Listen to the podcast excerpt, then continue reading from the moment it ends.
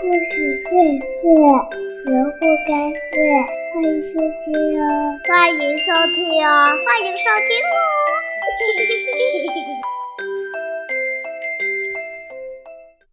亲爱的小朋友，你知道鸡是怎么来的吗？你知道为什么我们给鸡喂食的时候总是会叫咕咕咕咕咕吗？你知道为什么鸡生蛋的时候都会咯咯哒、咯咯哒的叫吗？关于鸡的来历呀，还有一个有趣的故事呢。接下来就让我们竖起我们的小耳朵，和东子老师一起来欣赏这个有趣的故事吧。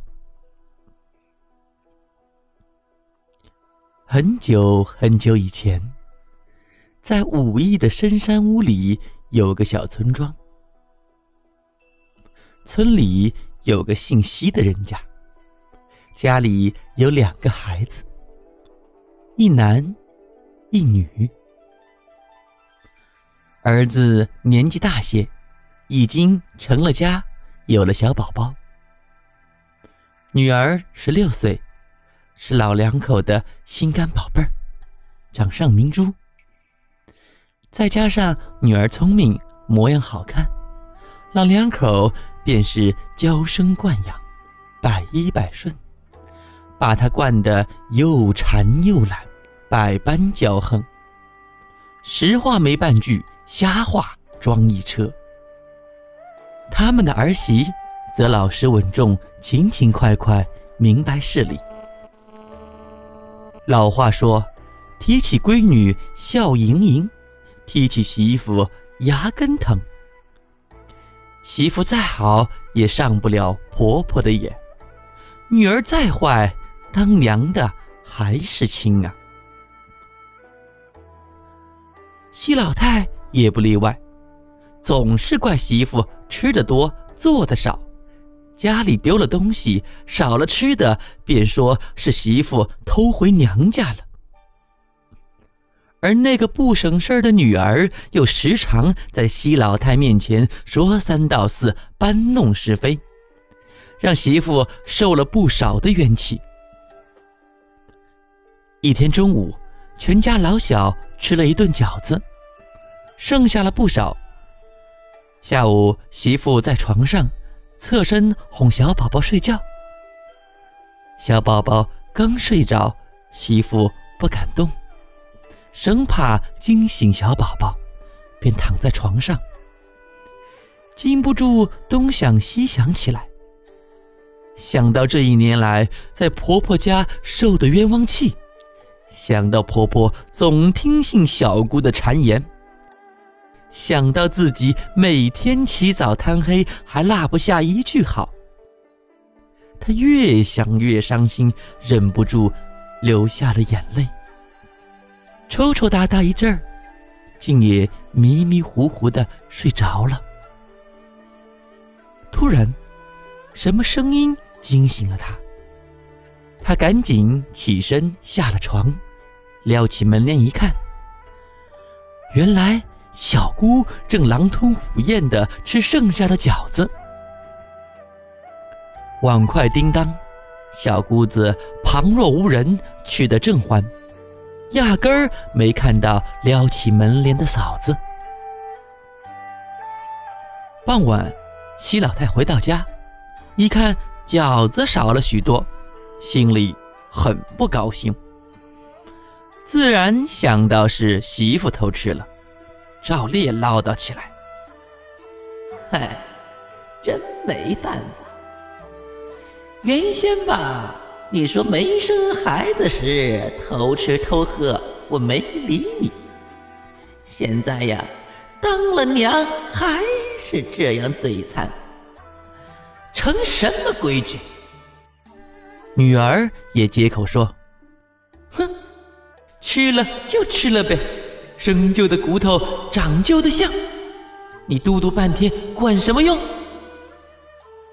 小姑婆婆。你一句我一句，越说越起劲儿。媳妇在屋里听着，不由得心头火起，再也忍不住了，出了房门，对婆婆说：“娘，这饺子不是我偷吃的，你不要骂了。”婆婆一听媳妇顶嘴，更加生气：“你没偷吃，难道是我女儿偷吃了不成？我家女儿从来不偷吃，你不要冤枉人家。”婆婆对媳妇大喊大叫，媳妇气得满脸通红。小姑见了更得意：“你说不是你吃的，你敢对天发誓吗？”媳妇有何不敢？便说：“要是我吃了这饺子，今后便死在这里。”媳妇起完誓，对着小姑说：“你敢对天发誓吗？”小姑正支吾着，西老太跳着脚喊：“女儿发誓，怕他不成？”小姑也只好跟着发誓：“如果是我吃的，嗯，是我吃的饺子，呃，我就不是人。”话音刚落，只听。啪的一声，女儿一个仰天倒下去。西老太见了，马上去拉，这一拉倒叫他吃了一惊。只见拉起来的是衣服，人却不见了。一抖衣服，从里面滚出来一个圆不圆、长不长的东西。西老太一呆，放声大哭起来。西老太天天喊女儿，希望她能早点回来。过了二十几天，从滚出来的东西里面钻出个活物。只见它黄色的绒毛，尖尖小嘴，两条细细的腿，摔了几跤站起来，既能跑又能吃。老两口又惊又喜，女儿复活了。可不知如何称呼。老头说：“女儿又馋又懒，所以老天爷才把她变成了这个小东西。它长相像鸟，咱们家又姓西，那么咱们就把‘西’和‘鸟’两个字拼在一起，叫做‘鸡’字。我看它就叫鸡好了。”转眼几年过去了，孙子也长大了。有一天，孙子给鸡喂食，嘴里喊：“叽叽叽，快来吃！”西老太听了很生气：“没大没小，那是你姑姑，以后都要叫姑。”孙子很听话，就“咕咕咕咕咕”的叫起来。奇怪的是，鸡一听到喊“咕”，就跑得飞快，吃的也快。西老太很高兴，规定全家以后都这么叫。从此以后，大家都“咕咕咕咕咕咕”的叫着喂鸡。这种叫法一直传到了今天。本来鸡下蛋，谁也不知道。有一天，鸡正在马槽里下蛋，哥哥过来拌马料，见鸡碍事儿，便用一根棍去赶。鸡连飞带跑的喊着：“哥哥打，哥哥打！”西老太知道了，把儿子痛骂了一顿，但鸡还是不解气。每次生蛋完之后，就想起挨打的事儿，所以他每次生蛋都叫着“咯咯哒，咯咯哒”，叫个不停。好了，亲爱的小朋友们，鸡的由来的故事讲到这里就结束了。现在你知道为什么我们给小鸡喂食的时候都要咕咕咕的叫？